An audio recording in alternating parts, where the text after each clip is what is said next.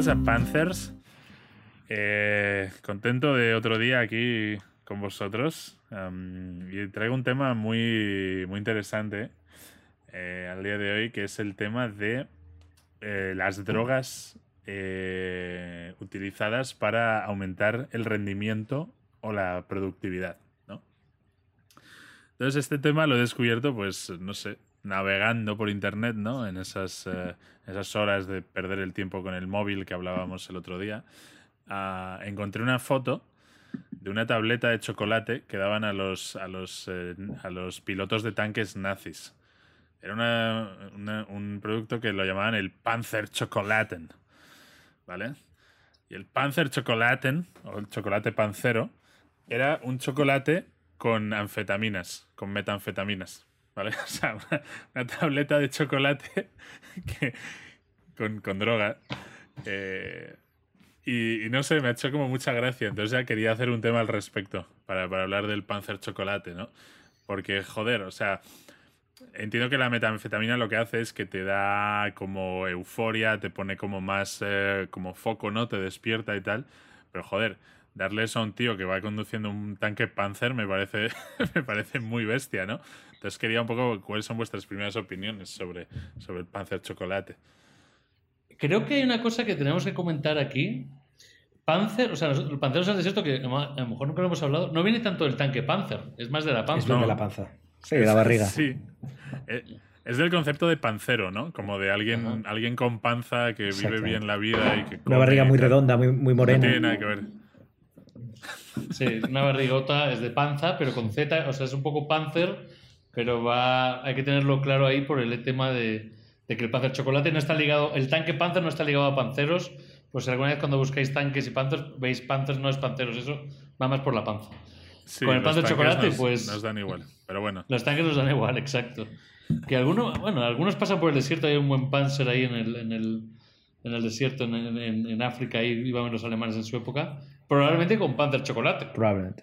Claro, comiendo Panzer Chocolate en el desierto. En el desierto, exacto. Que tiene ese puntito. ese puntito. Claro, o sea.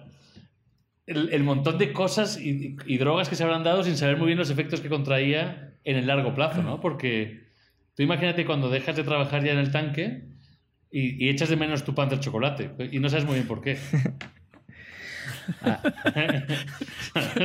Como ese chocolate estaba bueno, ¿sabes?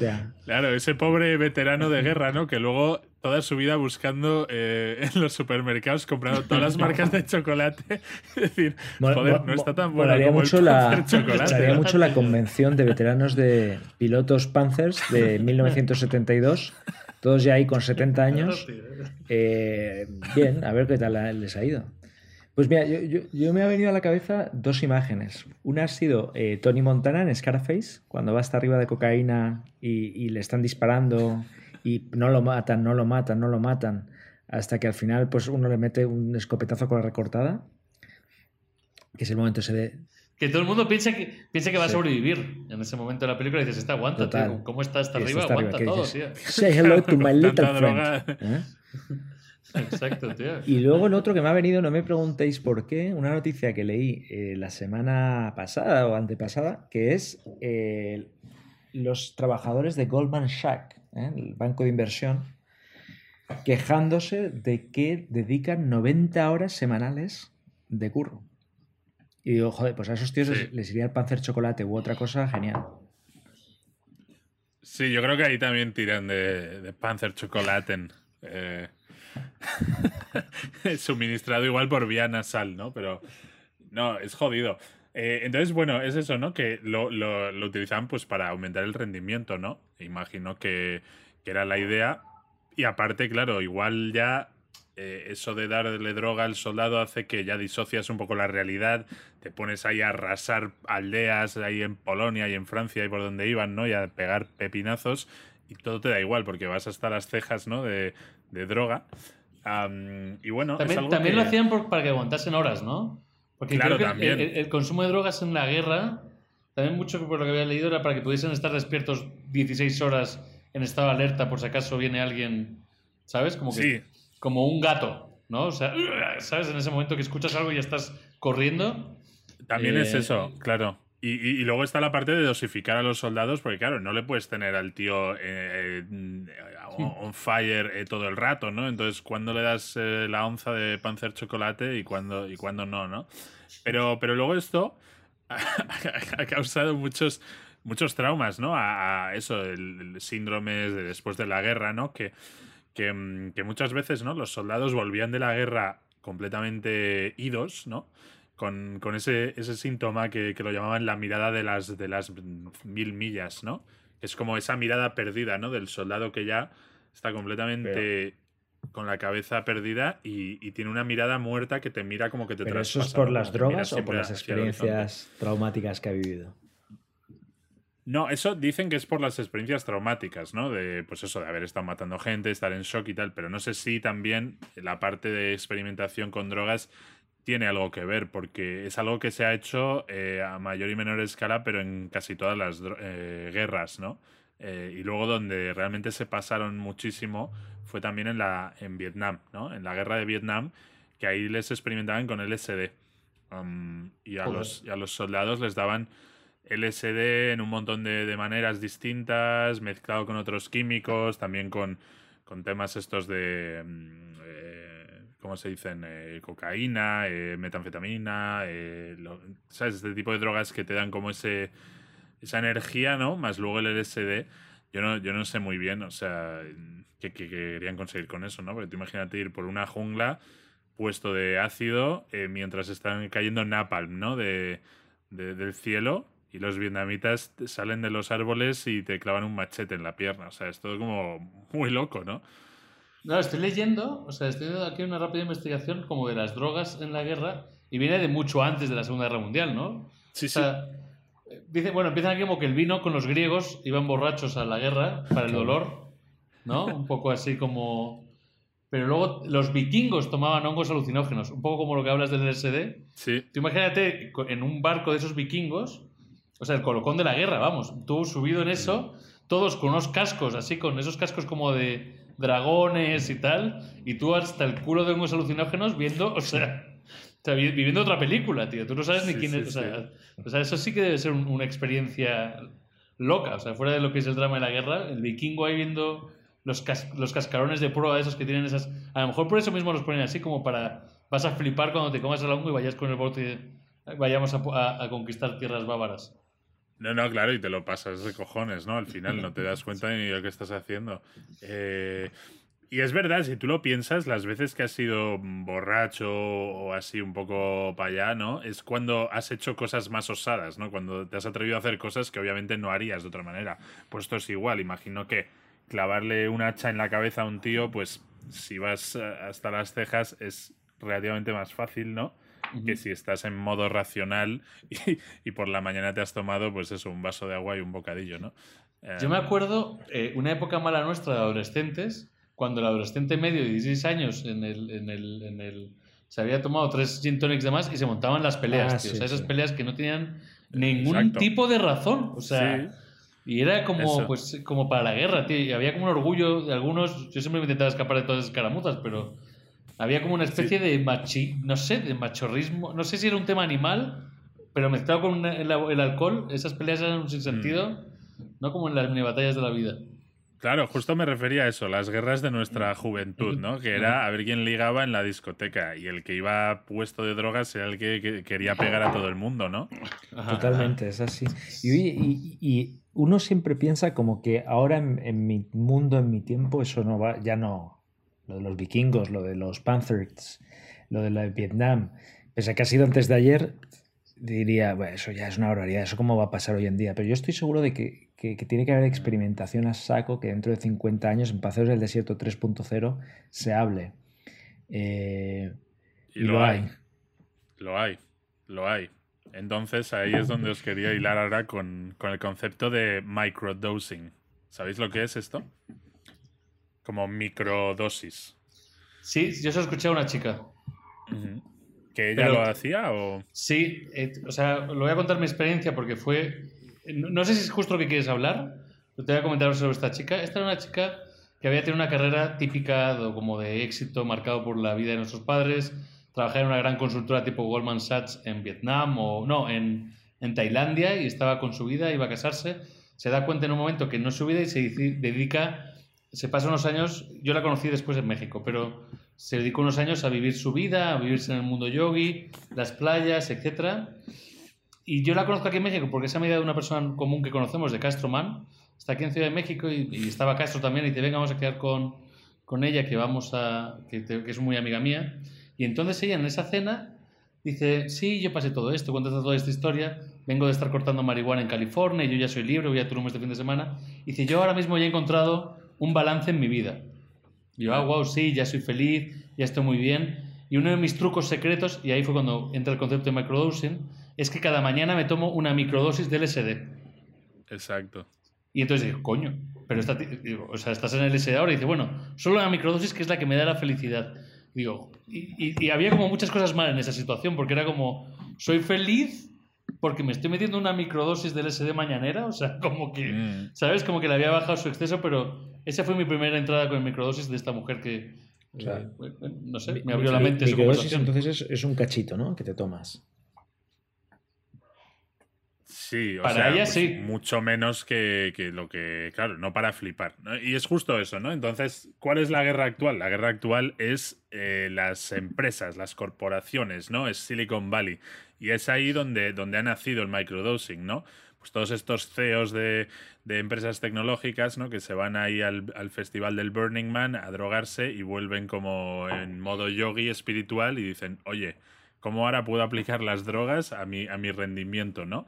Y es el microdosing. Y es algo que hace ya mucha gente, mucho alto ejecutivo de Silicon Valley, imagino que de más sitios, ¿no? Pero ahí es donde ha empezado. Y es justo eso, hay muchos blogs, ya artículos, documentales que hablan sobre esto, y es tomar pequeñas dosis de LSD, eso por la mañana, pues como el que antes o el que se toma un café, ¿no? Para estar más... Eh, más enfocado, ¿no? Y más concentrado, ¿no? Es, eh, es el Panzer Chocolate de, de, de 2021, ¿no? Tomar el para, para ponerte a hacer ahí un Excel y a mandar emails, ah. tío. Eso es muy triste. Es muy triste si lo piensas. Pero sí, eso es el, el microdosing. Y claro, eh, igual ahora parece una paranoia, ¿no? De, ah, que, que, colgados y tal. Pero oye, igual que se ha normalizado que tienes que tomar un café por la mañana y fumarte un cigarrillo, bueno, ahora fumar ya no, pero tomarte un café, pues eh, igual esto se acabará normalizando, ¿no? Eh, y te tomarás tú también tu LSD para, ya sea para ir a combatir a Vietnam o para... Todo, lo que te ayude a desarrollar tu trabajo en forma de droga lleva siglos. La birra, cerveza de los romanos, griegos, etcétera, lo que hablabais antes, pero también la copa de whisky de Mad Men, ¿no? Y que te ayudaba a desinhibir y a cerrar el, trato. Y ahora la copa de balón de Gin ¿no? Ahora es copa de balón.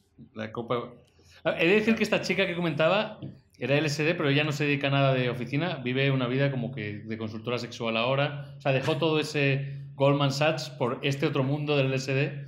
Imagino que el de, Goldman, el, de Goldman Sachs debe estar tomando, no sé, metanfetamina.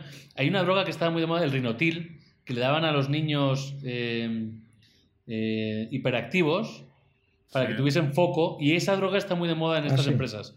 Eh, Sí, para foco, porque son, al que es hiperactivo, que no tiene capacidad de concentración, estos consultores se toman mucho rinotil o, no sé si me estoy metiendo el nombre ahora, posible triple, lo dejo ahí para la sección que hablaba en el capítulo anterior. Y es para mantener eh, ese foco, 100% foco, y si te pones en el Excel, multiplicar. sí, sí, sí. Y, y, sí, lo usan muchos estudiantes también ahora. Eh, igual tengo que entrar en la Ivy League University de North Carolina, ¿no? Y entonces eh, me tomo ahí cuatro tabletas de, movidas de estas y, a tope. Eh, es curioso, ¿no? Va, a molar cuando puedes hacer, no sé, no sé cómo se llama, ¿no? Pero nanoingeniería y te puedas meter en el cerebro un poco más de RAM y, mm. pues ahí decir, oye, necesito hacer Excel 2000 a toda hostia. Y méteme, méteme en el hemisferio derecho 4 gigabytes más. Y te vayas tuneando. ¿Cómo se llaman la. Eh, upload me eh, tablas dinámicas en el cerebro, ¿no? Yo nunca sabía hacer una tabla dinámica por ahí. Tabla dinámica, el macro, los macros. Sí, el tema también es un poco la cuestión de hasta qué punto es como es trampa, ¿no? Hacer esto, en plan de, oye, no vale, ¿no? Que unos estén drogándose. Es un poco como en el deporte pasa con el dopaje, ¿no? Eh, oye, en el deporte mm, vale tener un fisioterapeuta, vale tener esta dieta, vale tomar ciertos medicamentos que te ayudan, pero no vale estos otros porque son trampa. Pues en el trabajo, claro, eh, sería un poco parecido, ¿no? Si en, una empresa van todos eh, hasta el culo de drogas y son hiperactivos, ¿no? Y trabajan 100 horas a la semana, eso debería, de, por la comisión, ¿no? De laboral, deberían decir, oye, esto no vale, ¿no? Es trampa. Le quitamos las medallas, ¿no? Como, como a los ciclistas y tal. Es un tema muy abierto el tema del dopaje porque en verdad se han dopado, o sea, como que queda en duda todo el mundo porque claro, ahora como que, o sea, el ciclismo queda mucho en duda que si todos los ganadores se dopaban, ¿no? Y simplemente es a quién le pillaban. Pero que para ganar necesitabas el dopaje. Entonces, ¿es legal? A ver, para el trabajo del oficinista, mira, si cada uno cree que para hacer Excel necesita meterse un rinotil, pues mira, señor chico, pues para mí me da igual, ¿sabes? Porque creo que en el trabajo, esa parte de hacer Excel a, a 500 por 100 versus... Creo que en el trabajo de oficinista todavía está la parte más mental, ¿no? Menos, más, menos mecánico Mm. que, no sé si te puede ayudar ahora mismo estas cosas a, potenciarlo. En el mundo del deporte, creo que es un debate que siempre han estado tapando, pero ciertos deportes sí lo aceptan, como el béisbol acepta muchas, muchos productos que en otros deportes no se aceptan, ¿sabes? Como mm. que dicen, si lo, veis a si lo van a tomar igual, ¿para qué ando buscándole yo tres pies al gato? Sí. Bueno, y de hecho es que los americanos, que siempre han sido tan competitivos, ellos no, cuando van a las Olimpiadas, ellos no pasan los mismos controles de doping que el resto de países. A ellos se los hacen sus propios médicos. Y dicen que si ah, no, no compiten. ¿Sabes? O sea, ah, no sabía eso. ellos siempre van como, eh, oye, yo voy a probar todo lo que pueda, ¿no? Y, todo vale para, ganar. Eh, pero al final también, ¿no creéis que todo este rollo, ¿no? De que si microdosis, que si mm, rinoxil, que si lo que sea es otra manera de decir, oye, yo lo que necesito, estoy deprimido, ¿no? Y necesito sustancias, ¿no? Es como una, una manera de no utilizar antidepresivos al final, que es otra droga de las más consumidas en España, de hecho, los antidepresivos. Pues yo creo que sí. Y, es como maquillaje o, bueno, al final, para, para un problema, ¿no? Eh, que tú puedes utilizar algo como un tratamiento de una manera puntual durante meses, incluso años y tal, pero hay gente que ya lo normaliza hasta el punto de no, yo necesito esto para funcionar, pues es donde hay un problema, ¿no? De, de dependencia. 100%. Yo sí creo que sí. Y además, no solo eso, sino que hay una tendencia a la normalización de las drogas en nuestra sociedad, ¿no? Marihuana, ni qué hablar. ¿Cuánto en España esté aprobada? Pues yo creo que más pronto que tarde. Con esos estados de Estados Unidos que ya prácticamente todos los más relevantes. Y luego hay otro punto que tú has mencionado que encaja con esa normalización, que es que las figuras líderes lo bueno pues pues hacen también propaganda de esto no de decir a mí me sirve mm, fumar o drogarme con ayahuasca para pensar en cuál va a ser mi próximo modelo Tesla Exacto. Y eso pues tiene un fenómeno de que, oye, pues, pues nada, pues, pues eh, si lo hacen Elon Musk en Burning Man o fumándose un petunio en el podcast este, pues porque yo no, no sé. Claro. Y creo, no sé si es una excusa, porque por ejemplo, y creo que Pepe lo dice muy bien, claro, cuando la chica está me cuenta esto, dice, yo soy feliz ahora. Digo, joder, eres feliz por la microdosis, o sea, hay un problema ahí de fondo de la persona de que no puedo ser feliz sin mi microdosis, o porque antes tengo una adicción. Pero creo como que el ser humano, y aquí sí que voy tirando, como que intenta buscar darle una razón a sus adicciones. ¿no? Mm. Como que el ser humano tiene tendencias a ser. Y en los 60, el LSD y todas esas drogas que eran, te abrían el cerebro para ver otras cosas que tú no eras capaz de ver tu subconsciente. Ahora el LSD y demás, como hablamos, te hace más productivo, porque es lo que se. Lo que ahora en el mundo corporativo hay que ser más productivo, hay que ser más eficiente. Entonces la excusa de tomarse sus drogas es esta. Y a lo mejor en 30 años la excusa de la droga será porque consigo que no pensar en el móvil, ¿no? Como hablábamos en el programa anterior, y eso me permite no pensar en el móvil, porque estoy pensando en unicornios voladores. Pero creo que el ser humano sus adicciones las camufla con una excusa eh, que, le que, que, tenga sentido para aceptar su adicción. Mm. Adicciones pequeñas, no estoy hablando de un adicto de un problema de enfermo, pero en este caso creo que va por ahí. Y, y luego también es, eh, no, totalmente de acuerdo. Pero luego también es como esa mentalidad americana de llevarlo todo tan al extremo, ¿no? Que es, oye, por el día tienes que estar a lo bestia, ¿no? Con tu LSD trabajando como una bestia, 90 horas a la semana en el banco ahí en Nueva York y tal. Y luego por la tarde, como estás tan reventado, ahora te mereces tus porritos, ¿no? Entonces ahora vete a eh, cómprate tu vaporizador de, marihuana, ¿no? Y, fúmate hasta que te quedes como un trapo, se te derrita otra vez el cerebro. Te quedas dormido y mañana por la mañana otra vez para hacer chocolate y, y a la OFI, ¿no? Y es como, pasar de 100 a 0, luego volver a 100, ¿no? Como todo muy, muy loco. Totalmente. O sea, yo creo que realmente si lo pensamos, eh, hacia dónde va todo esto es que vamos, estamos mucho más demandados ¿no? por las empresas por producirlo, decía Mo antes. Y yo pienso que a lo mejor parte de la responsabilidad social corporativa de las empresas pase por somos eh, employer friendly. O sea, si vienes aquí no necesito que te drogues. Eh, te voy a dar una carga de trabajo más o menos normal, aunque mis rendimientos como empresa sean inferiores. Así que veremos si hay algo de eso, ¿no? Uf, me ha gustado esa, ¿eh? Sí. Y, Esa predicción me gusta. Eh, dejemos a los oyentes con, con, una pregunta abierta, ¿no? De si tuviesen que ir a una guerra, ¿no? Ya fuese en un barco vikingo, en un tanque Panzer o en un helicóptero por la jungla, ¿qué, qué droga se llevarían?